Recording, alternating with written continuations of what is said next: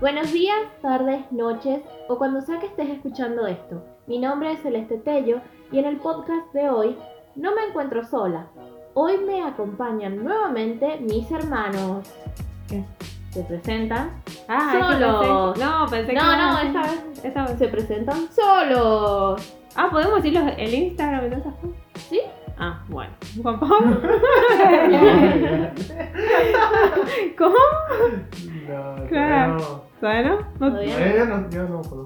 Vos Ah. todavía no das Bueno, mi nombre es Julieta Tello. Mi Instagram es Julieta Echegaray. O Echegaray Julieta. Bueno, el que salga primero. El que salga primero. Echegaray Julieta. Ahí está. Eh, pueden seguirme ahí en Instagram si quieren. Y bueno, eso. Ahí, bueno, no. Y sí, te presentas solo. Eh, bueno, eh, soy Juan Pablo y todavía no voy a dar mi Instagram por el momento. Ya después veremos. No estoy preparado para esa responsabilidad. Bueno, eh, el tema del podcast de hoy, la razón por qué las re- los reuní a todos aquí, es eh, por todo ese tema del revuelo que ha habido en estos días por la reaparición, por así decir, eh, en Anonymous. las redes sociales de Anonymous. Entonces, ¿qué pasó? Por si has estado viviendo en un termo y no tenés Twitter, ha reaparecido Anonymous, que son eh, como, ellos se describen como hacktivistas, que son hackers, activistas, que supuestamente no responden a ningún líder político, eh, sino, Religión, ideología, religión. claro, que sino que se mueven por todas estas cuestiones de injusticias sociales y bueno, más que nada hackean cosas heavy por lo general, eh, pesaditas de, de gobiernos y todo eso que está escondido. Eh, con todo esto, por así decir, se ha revelado como estos secretos a voces que ha habido entre la gente, por lo general, eh, de teorías, teorías conspirativas que han habido, y como que con algunas de estas informaciones que sacó Anonymous a la luz, como que se terminaron de confirmar alguna de estas. Por supuesto que hay otras que ni, ¿cierto? No. Bueno, entonces eh, es por esto que el tema de hoy van a ser las teorías conspirativas. Y me van a preguntar, Celeste, ¿qué son las teorías conspirativas? Gracias a nuestra fuente Wikipedia, dice, el término teoría conspirativa o teoría de conspiración se usa para referirse a ciertas teorías alternativas a las oficiales que explican un acontecimiento o una cadena de acontecimientos, comúnmente de importancia política, social, económica, religiosa o histórica, por medio de la acción secreta de grupos poderosos, extensos y de larga duración, y además en tono peyorativo para descalificar esas teorías. La hipótesis general de una teoría de conspiración es que ciertos sucesos importantes en la historia han sido causados por conspiraciones y ocultas misteriosas. Eso es más o menos lo que dice y he estado moviendo mal esto. Estaba volviendo en círculo. Luz. Tratando de bajar. Y iba para el costado no se movía. Eh, bueno, ya sabiendo más o menos de lo que son las teorías conspirativas, he de decir que hay muchísimas en internet. eh, o sea, si vos pones en el buscador teorías conspirativas, te salen un montonazo. Eh, así que hemos recopilado las que nos han llamado más la atención y vamos a hablar de ellas, a ver qué, qué acontece con cada una, si puede ser verdad, si no puede ser verdad. Julieta, Empiezo. Bueno, yo busqué dos teorías conspirativas de las que me gustaron, porque hay muchísimas, como dice Celeste, hay bastantes y algunas como que son medio eh, realmente incomprobables o son muy descabelladas, por así decirlo.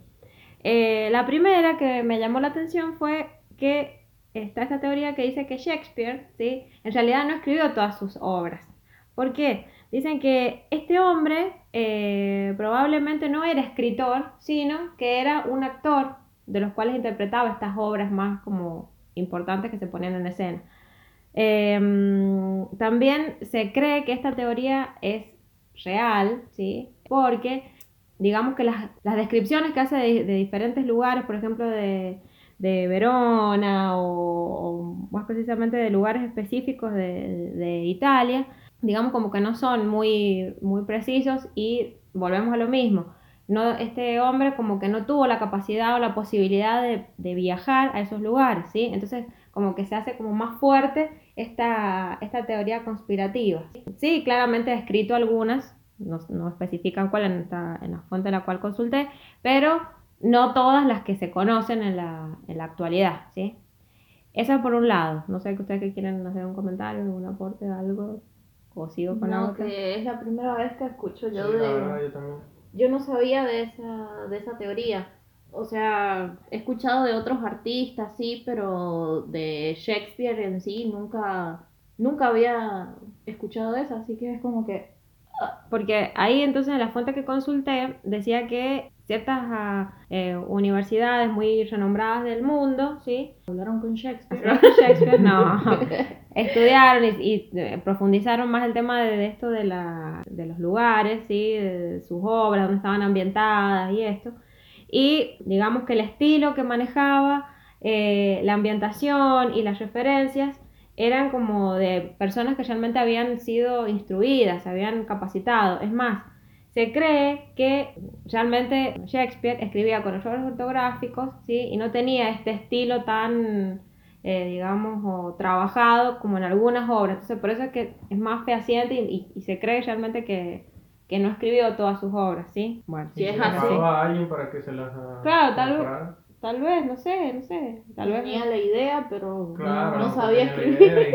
Bueno, pero tal vez puede pasar así como le sucedía, por ejemplo, a García Márquez. Él decía que, por ejemplo, cuando él llevaba sus manuscritos para que los revisara su editor, el editor se quería cortar la cabeza. ¿Por qué? Porque justamente el errores ortográficos a la vuelta, tenía el, el tema de la sintaxis. Entonces, más allá de que es un buen escritor, el tema eh, no lo acompañaba con el tema ortográfico y con la sintaxis. Entonces, su editor, que fue su editor de toda la vida, tenía este inconveniente. Entonces, había que traspasar y trasladar todas estas ideas a algo que se pudiese leer mundialmente. O Entonces, sea que más o menos se, también. Se tuviera ponía- sentido. Se ponía Claro. a llorar al lado de los, De los manuscritos. De los manuscritos.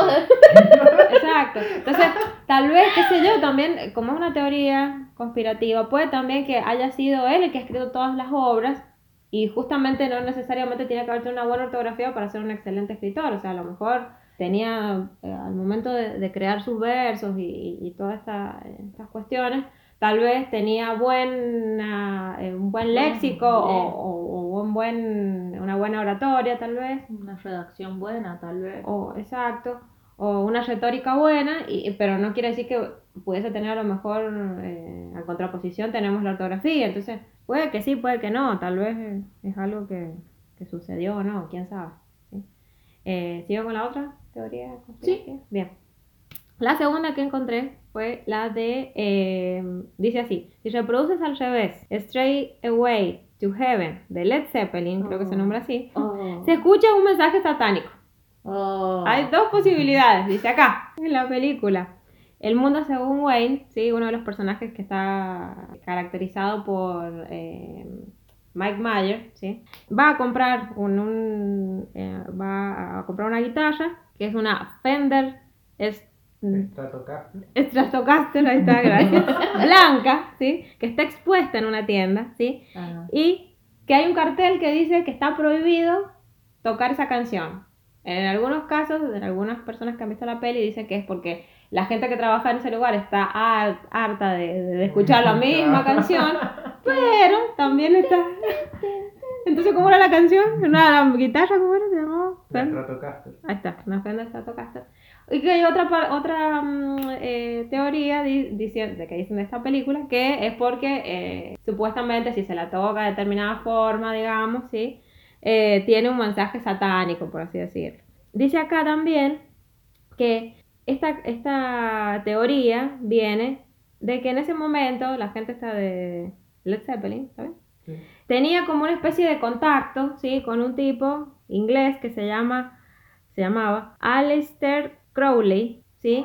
que tenía una mansión y qué sé yo, y este hombre era como que realmente tenía así como una cierta afición o una cierta Estaba metido Sí, Sí, en- en las cosas místicas. en las cuestiones místicas y justo coincide que fue en el mismo año en el cual eh, digamos empiezan a grabar y sale este, este álbum sí y justamente esta gente de Led Zeppelin compra esa guitarra a este hombre entonces como que hacen que tiene esta relación que, lo- Claro, con lo satánico no sé. Teóricamente, supuestamente se dice que mm, si vos regalás un objeto a alguien sí que ha sido tuyo, como que lleva tu energía. sí Entonces es como que le estás regalando esa energía que tenías en ese momento sí a la persona que se lo estás dando. ujú. Entonces tal vez es por esa razón que, que dicen todo eso.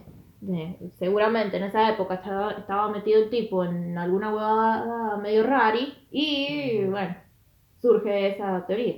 Pero bueno. Eh, bueno, entonces justamente esto que el guitarrista de la banda es el que compra esta guitarra, mejor regalan esta guitarra y bueno, ahí es cuando se empiezan como a, a tejer esta, esta teoría conspirativa o, o que si uno escucha la, esta canción, la escucha en determinados momentos, tiene un mensaje como satánico, es algo... Parecido a lo de Hotel California. Eh, sí, si lo escuchás, qué sé yo, no sé, de tu cerebro, te su- porque también está la teoría, ¿sí? De que eh, hay como dice el- la fuente que consulté, que se trata de una pareido, pareidolia, ¿sí? Sonora, o en otras palabras, que el cerebro escucha lo que le sugiere que debe escuchar. ¿Sí? O sea, que siempre el cerebro es el que nos trata, está tratando de dar significado a, a- a las cosas que vemos y escuchamos. O sea, que también puede ser, e- o sea, también es eso. ¿sí? O sea, al escucharlo al revés. Claro, o en determinada, determinada frecuencia o determinada velocidad, como también pasó en Eh, Con las de Shakira. de Shakira, con las de Yuya y toda la historieta esa, que si las pasamos más rápido. ¿Con cuál otro más era? Con el de Cristian Castro, también. Azul, creo que. Azul. Azul, me parece que era también, si la pasabas al revés también. Y obviamente, más Pero, vale. si- ¿cuál, era, ¿Cuál era la canción de Shakira que decían ojos así? No, ¿cuál era? No, ¿cuál era? No recuerdo bien en este momento. Pero era una canción que se escuchaba al revés. Sí, que fue en la época de los De- 2000 de- que se les había dado por dar vuelta a todas las, Todas las todas Las canciones. las canciones. canciones y decían el día blue, Era como. Era, era como Ivan Ah. Más o menos. Siempre citándolo así.